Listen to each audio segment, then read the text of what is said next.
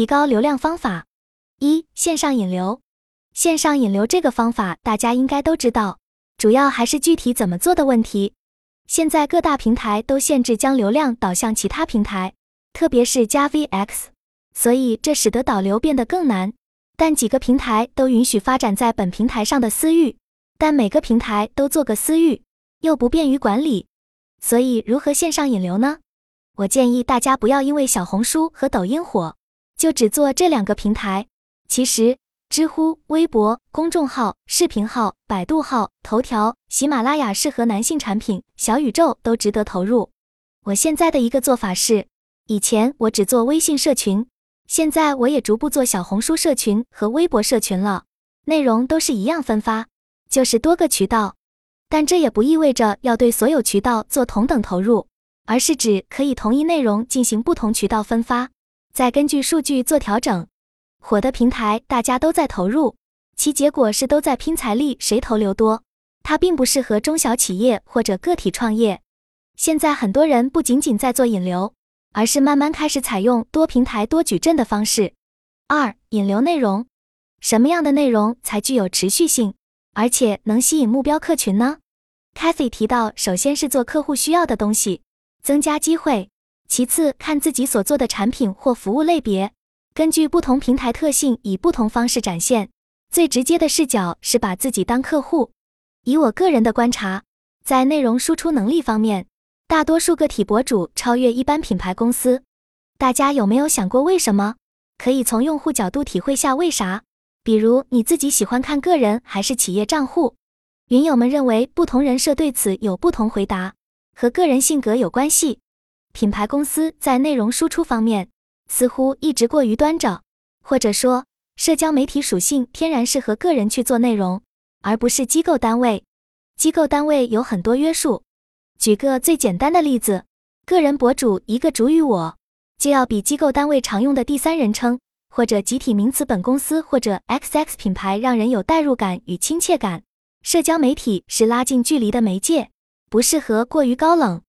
另外一点是，作为机构单位，很难去蹭社会热点话题，或者去表明自己的态度，除非涉及品牌自身声誉问题。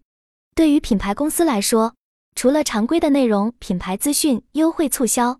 还有什么样的内容比较容易得到传播呢？品牌公司营销部现在需要把自己当做媒体部门对待。以前营销部的内容主要是外包的广告公司，现在产出内容频率高，不太可能都外包，所以营销部需要把自己当做媒体部门。在这方面，我更建议向 GQ 学习，成立专门做内容策划的专项小组，而且这个内容策划需要内部先做测试，确保它有足够强大的传播效果。内容策划做好，事件本身就成功了一大半。三、联合促销，对于实体店来说，现在联合促销越来越重要。跨界联名算是联合促销的一种方式，但其实联合促销还有很多方式。最直接的方式就是相互引流。举例来说，现在大型百货商场的数字化基础都已经搭建完毕，顾客画像数据收集主要依赖于感应器。或者就是微信、腾讯、支付宝、阿里巴巴通过手机收集。总之，数据收集能力现在是实体店铺亚于线上。有了原始数据，就会找到很多关联数据，比如关联采购，买了 A 产品的人，通常还会买什么 B 产品？逛过 A 品牌店铺的人，接下来大多去的下一家店铺是哪家 B 店铺？有了这样的关联数据，我们就可以 A、B 店铺互相交换优惠券。或者名片，让导购做个相互推荐。四、全民皆兵，大家怎么理解全民皆兵？在现在这个环境下，全民皆兵尤其重要了。全民皆兵首先是销售导购，现在需要导购也负责拉新，而传统时代的导购只负责销售，并不负责引流。店铺导购固执地认为线上导流是增加自己额外的工作，尤其是年长的人，所以不愿意做这些工作。针对这种情况，主要还是公司需要重新定义导购职责，同时也要做好相应的激励体制。另外，当然是公司非销售人员，包括老板，都要出来做销售，从线上引流，去店铺站店。最应该用好的资源是顾客资源，也就是让顾客成为自己的品牌推广者、大使、KOC。但是我发现当下这一资源还没有被充分用好。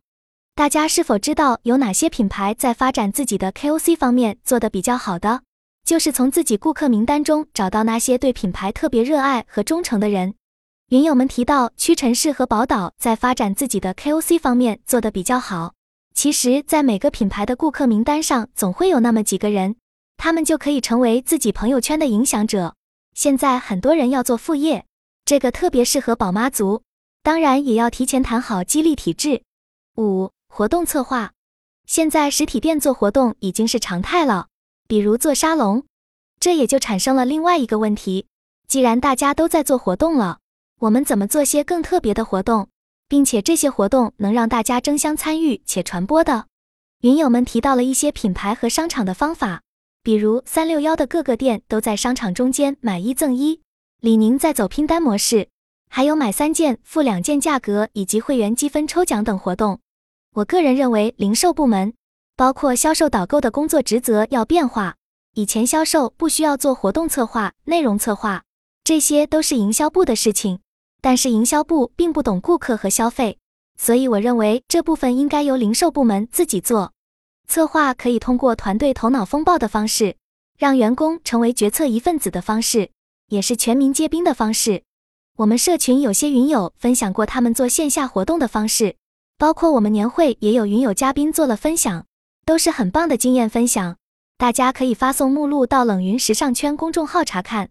六、户外广告，现在貌似这个用的企业不多，但是在二三四线城市还是有效的。不知道现在还有谁会在机场、高铁、地铁、商场门口做广告？七、探店博主，邀请探店博主也是一个不错的方式。现在很多博主也需要好的内容和素材。所以完全可以邀请他们来做。如果是连锁店铺，各个地方都请当地博主，可以产生的流量也不少了。提高转化率，既然现在实体店的进店率少了，那么提高转化率就变得更重要了。大家现在是怎么提高转化率的？一、店铺空间，无论是实践还是研究都表明，好的店铺空间是可以提高进店率的，且不同定位的店铺空间。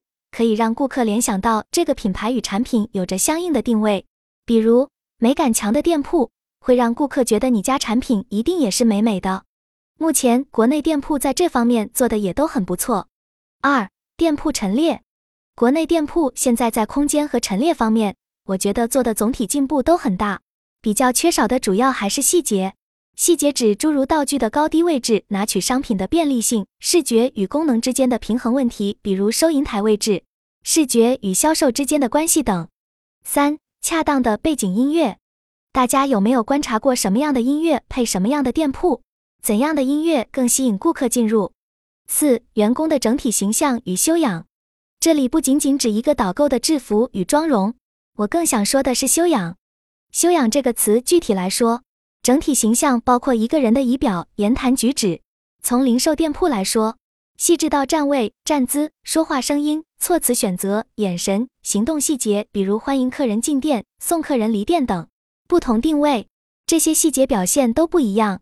举个例子，大家是否注意过，我们每次进店，导购和我们之间的物理距离在不同店铺是不一样的。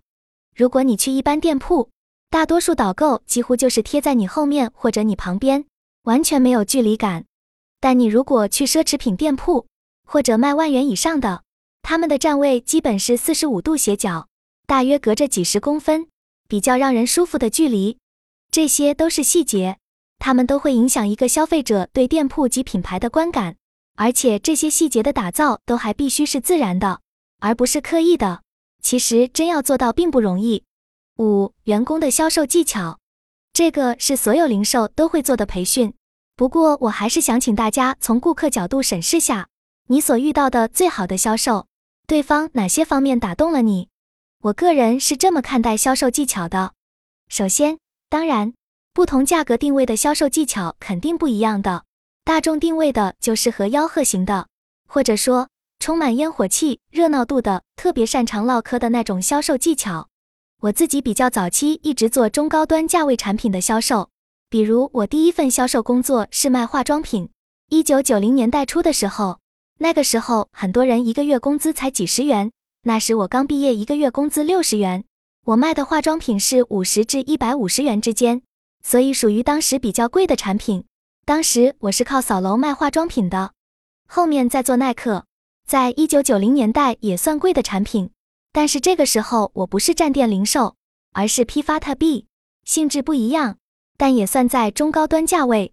我后面也做过零售业务，产品售价都是五百至两千左右的。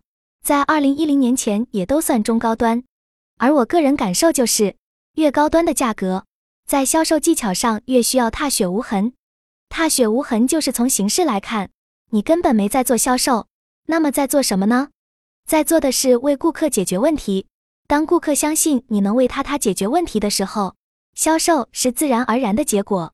且以我个人经验，这种销售关系一旦建立，就比较持久。因为它是基于一种顾客基于相信销售的专业度而买单的关系，和卖货逻辑不太一样。卖货逻辑更多凭借的是价格优势与热情。当然，请大家不要误解，不是说卖货就不需要信任，所有的交易都需要信任。只是我个人认为，拼价的销售所需要的信任成本不高，而高客单价的信任成本要求高。对于这种踏雪无痕的销售方式，我个人经验认为很难被训练的。原因在于，真正做到 top sales 的人是发自内心热爱这份工作的，而大多数人只是因为这份工作的进入门槛低而选择做销售和导购。据我所知，很多导购销售自己也看不上自己的工作，这种是无从谈起热爱的。不热爱就不会带着真诚的态度想着去帮顾客解决问题的。换句话说，高阶销售与一般销售的区别主要还是工作态度上。如何看待自己的工作？这个原理在我看来适合所有岗位。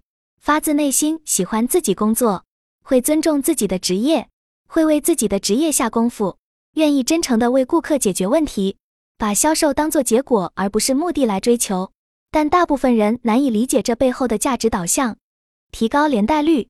一、连带率设计起始于设计企划。我给大家看一张图片。不知道大家是否可以理解什么叫连带率设计起始于设计企划？图片。至于这样的设计企划怎么做出来，大家可以关注冷云时尚圈公众号，因为我同时有另外一个坐庄讨论了这个主题，可在公众号搜索文章《卖货思维与品牌思维下的设计企划有哪些不同？如何改进卖货思维？二、促销方案。促销方案这点大家容易理解，但我想强调的是。好的促销方案是主动规划的，而不是被动反应的。三、礼品包装，礼品包装怎么提高连带率呢？最常见的是福袋，线上不过貌似用礼品包装的不多，但这是线下商场常用策略。四、买畅销送滞销，这个大家都容易理解，不赘述。五、销售的穿搭技能与销售技能，我个人好奇导购实际掌握能力。不过，看似大品牌目前招聘的导购都是以服装设计本科生为主了。